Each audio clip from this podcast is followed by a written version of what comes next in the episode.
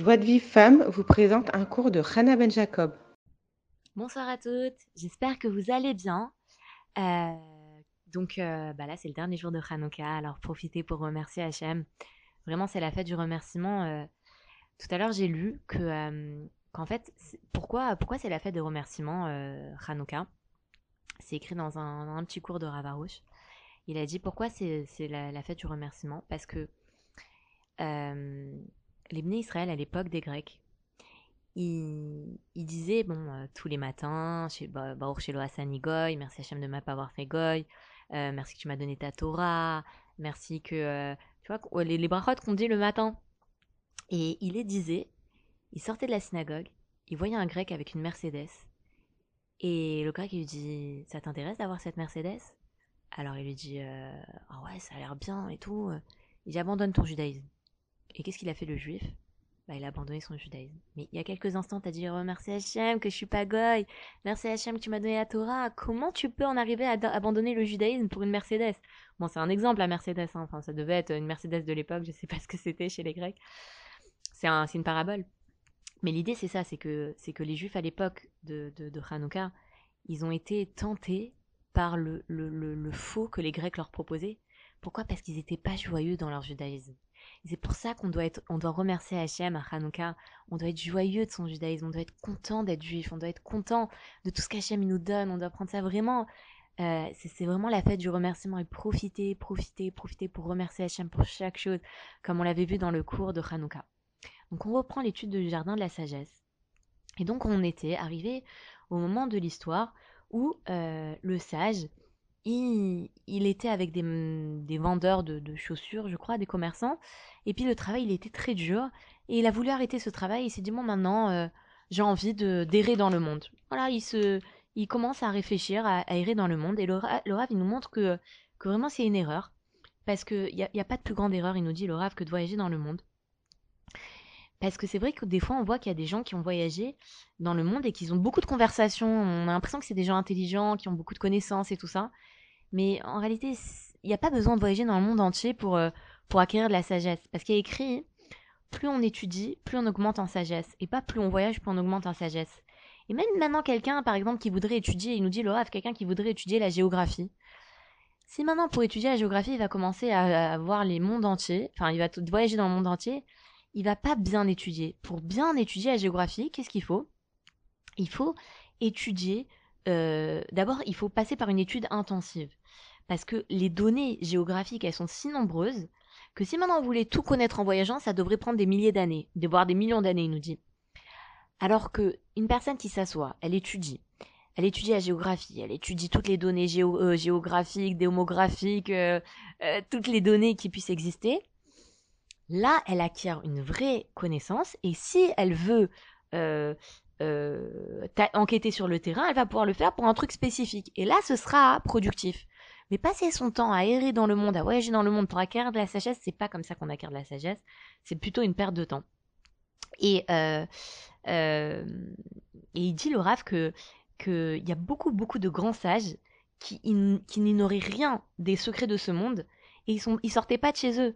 On a souvent des, des, grands rachamim, des, des, fois des il y a des, des, grands tzadikim qui connaissent plein de choses sur la médecine, sur euh, qui ont des très grandes connaissances parce que ils ont appris chez eux, ils ont appris, ils ont étudié la Gemara, ils ont étudié même euh, des sciences, mais ils ont appris chez eux. Et il n'y a pas besoin de sortir de chez soi pour acquérir une, une certaine sagesse. Après, c'est sûr qu'on peut, après, euh, après, on peut, euh, comme il dit, euh, euh, enquêter sur le terrain, mais pour des choses spécifiques, pas pour, euh, pour tout apprendre sur le terrain. Et en plus de ça, on voit plus tard que le sage, après ses voyages, qu'est-ce qu'il a fait? Il arrive à la conclusion qu'il doit apprendre un métier. Il dit, mais pourquoi il a perdu toutes ces années? Pourquoi il n'a pas tout de suite appris un métier comme le simple? Le simple, tout de suite, il a pris le métier de cordonnier et tout de suite, il a, il a, il a, il a, il l'a pratiqué. Il nous dit, il a perdu du temps. Pourquoi il n'a pas dès le départ étudié ce métier? Pourquoi il est parti voyager dans le monde? Et là, il nous dit que ce message-là, il s'adresse aux jeunes qui doivent pas perdre leur temps. Parce que c'est vrai, quand on est jeune, on se dit, j'ai le temps, j'ai le temps de me marier, j'ai le temps d'apprendre un métier. Souvent, en Israël, euh, les gens, qu'est-ce les, jeunes, qu'est-ce qu'ils font? Ils vont à l'armée, et puis après l'armée, ils font le tour du monde, ils vont en Inde et tout ça. Mais c'est une grande, grande perte de temps. Et le Rav, nous explique pourquoi. Et vraiment, c'est pour, pour, les personnes qui ont, qui, voilà, qui ont 20 ans, 22 ans, qui se disent c'est bon, j'ai le temps de me marier, j'ai le temps d'étudier, j'ai le temps de ceci, j'ai le temps de cela. Le Rav, il nous dit comme ça. Il nous dit faut, faut pas perdre son temps. Parce qu'après, les jeunes, ils le regrettent. Pourquoi? Parce que, après, avec le temps, le fait de d'errer comme ça, ça perd son charme. imaginez quelqu'un qui a 40 ans, qui est chauve et qui continue à errer. Alors, il est méprisé, il n'a pas d'amis de son âge, il est obligé de se lier avec des amis qui sont beaucoup plus jeunes que, que lui et qui eux aussi courent après l'illusion des voyages. Donc c'est pas pas intelligent de se retrouver à 40 ans et et, euh, et, voilà et de, de, de, rien avoir fait de sa vie. Et en plus de ça, euh, quand il dit que c'est difficile de, partir de rien quand on a euh, quand on a on a pris de l'âge et qu'on voit que les autres ils ont progressé à grands pas et que du coup on se retrouve dans la situ dans leur dans, dans leur situation comme enfin eux des années en avant ceux qui, qui ont progressé, enfin voilà, une personne qui a 40 ans, qui a rien entrepris de, sa vie et qui doit partir de zéro, c'est difficile parce que elle, elle, repart, elle part de zéro, mais ses amis qui ont 40 ans, ils ont construit plein de choses. Parce qu'eux, ils sont partis de zéro il y a 20 ans. Donc en 20 ans, ils ont bien évolué. Et lui, maintenant, il se retrouve à 40 ans, devoir partir de zéro, c'est super dur. Maintenant, il dit, le rave, que c'est très agréable de profiter des belles années quand on est encore jeune et qu'on a la volonté de réussir. Parce que pour réussir, il faut s'y prendre tôt. Euh, et, là, on voit que le sage, il a perdu la force de réussir dans la vie. Et, il nous dit que, ça arrive à de nombreux jeunes qui, qui, qui s'autorisent l'oisiveté, qui acceptent pas le joug de la vie. Et euh, après, ils perdent toute la force pour affronter la vie. Et pourquoi? Parce qu'ils se sont pas attachés à leur finalité quand ils étaient jeunes, et peu à peu, ils ont perdu la force d'affronter la vie. Mais comme le Rav, il a l'habitude de, le dire, il n'y a pas de il n'y a pas de désespoir. Il dit même une personne qui réalise à 40 ans qu'elle s'est trompée, qu'elle s'est pas s'attacher à sa fidélité et que maintenant elle part de zéro, elle peut commencer à 40 ans. Et vous savez, la preuve, c'est quoi? C'est Rabbi Akiva. Rabbi Akiva, comment il a commencé? Il avait 40 ans, il n'était pas marié. Et Rachel, qui était euh, la fille de Kalba Savoie, elle a vu qu'il avait des bonnes midotes. Il détestait les religieux. Il était pas, enfin, je sais pas s'il était pas religieux, mais en tout cas, il détestait les religieux. Il n'était pas du tout. C'était pas un érudit. C'était un, c'était un simple juif. Mais Rachel, elle a vu qu'il avait des bonnes midotes et elle a voulu se marier avec lui. Elle a été déshéritée.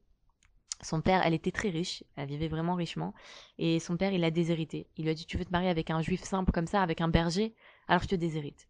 Et elle a vécu dans une très grande pauvreté. Ils ont vécu dans une très grande pauvreté. Et elle a, elle a motivé Rabbi, à l'époque c'était Akiva. Elle lui a motivé Akiva, elle lui a dit Allez, va apprendre la Torah. Il lui a dit Mais je connais pas la lève bête. Je vais me retrouver avec des enfants du Gan qui apprennent la lève bête. Et moi j'ai 40 ans. Et elle a, elle a réussi à le convaincre. Elle lui a, elle lui a montré, elle lui a montré que les gens vont se moquer de lui au début, mais qu'après les gens vont oublier, ils vont arrêter de se moquer de lui et lui il va il, va, il va progresser. Et pendant 24 ans, il a quitté son foyer, euh, le foyer conjugal. Il a étudié la Torah. Il est parti, il était Akiva, il est revenu, il était Rabbi Akiva et il avait 24 000 élèves. Il est revenu en 24 ans, il a, enseigné, il a, formé 24 000 élèves. Il est devenu Rabbi Akiva alors qu'il a commencé à 40 ans son, son, son, parcours. Donc il n'y a pas de, il a pas Même une personne qui, qui se rend compte qu'elle a perdu son temps jusqu'à présent, que elle a été d'après euh, les désirs de son cœur, elle a perdu du temps, elle a, elle a pas pris le joug de la vie, bah c'est jamais trop tard. Euh, en fait, les erreurs du sage, elles viennent du fait qu'il a, il a abandonné la foi et qu'il a, été d'après sa propre compréhension. Et même maintenant, quelqu'un qui est euh, si maintenant quelqu'un il est c'est un génie mais que son intellect il est pas lié à la foi alors il sera guidé que par ses mauvais désirs et c'est alors que celui qui, qui, qui, qui lie son intellect à la foi alors son intellect il est droit il est précieux et alors il va mériter d'utiliser sa chorma son intelligence dans la sainteté il va pouvoir maîtriser tous les, les désirs de ce monde et donc on apprend que en fait le sage lui il s'est pas posé la question quelle est la volonté d'Hachem à mon égard? C'est comme les gens qui, qui ne connaissent pas ces gens-là qui disent Mais laisse-moi tranquille, laisse-moi profiter de ce monde, on vit qu'une fois. Et on a l'impression que ces gens-là, ils ont raison. Ils, voilà, ils s'attachent pas à leur finalité, ils s'attachent à ce monde. Et dès qu'ils ont une, quelconque difficulté, ils ont un problème mal, ils sont malades ou ils, ont un malheur quelconque, après ils ont plus cette tranquillité.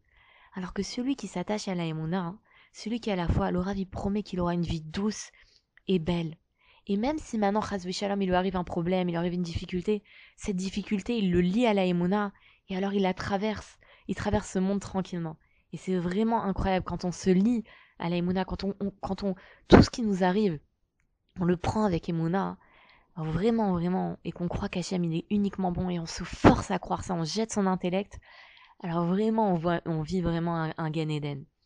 Et, euh, et, donc là, le, le, on voit que le sage il a commis une erreur, c'est qu'il aurait pas dû quitter les premiers marchands qui l'ont amené à Varsovie, qui étaient des gens honnêtes, pour suivre euh, euh ses yeux en, voyant comment les gens enfin, qui, qui travaillent dans un magasin d'habits, ils avaient l'air bien, ils avaient l'air bien mis, ils avaient bien tiré à, à quatre épingles. Il a été d'après ses yeux. Et maintenant, qu'est-ce qu'il se retrouve? Il veut, il veut errer dans le monde, mais dans les pires conditions. Parce que vous allez voir après comment il va errer dans le monde et que il va perdre sa parnassa et vraiment. Alors qu'il aurait pu errer dans le monde, voyager dans le monde dans des bonnes conditions, avec des gens honnêtes. Et là, Laura, il nous apprend que qu'il faut être patient. Il faut être patient, il faut pas se précipiter dans ses décisions. Même si maintenant on a l'impression que quelque chose extérieurement a l'air vraiment meilleur que ce qu'on est en train de faire, eh ben il faut pas tout de suite aller, faut pas tout de suite se décider, faut reposer sa décision, faut repousser sa décision le plus possible parce que souvent on regrette la décision qu'on a prise. Et, euh, et donc il faut, il, être satisfait de sa portion parce que quand on n'est pas satisfait de sa portion, on cherche toujours un meilleur endroit et on perd deux choses. On perd la place qu'on a quittée et, et euh, on n'est pas reçu dans celle qu'on convoite. Voilà, c'est terminé pour aujourd'hui. Euh, je vous souhaite Hanouka Saméar. Je vous remercie pour votre écoute. N'oubliez pas d'étudier le jardin de la foi, euh, une page par jour, et à 19h de faire Créat Schéma. Je vous souhaite une très très bonne soirée. Je vous dis à très bientôt. Bye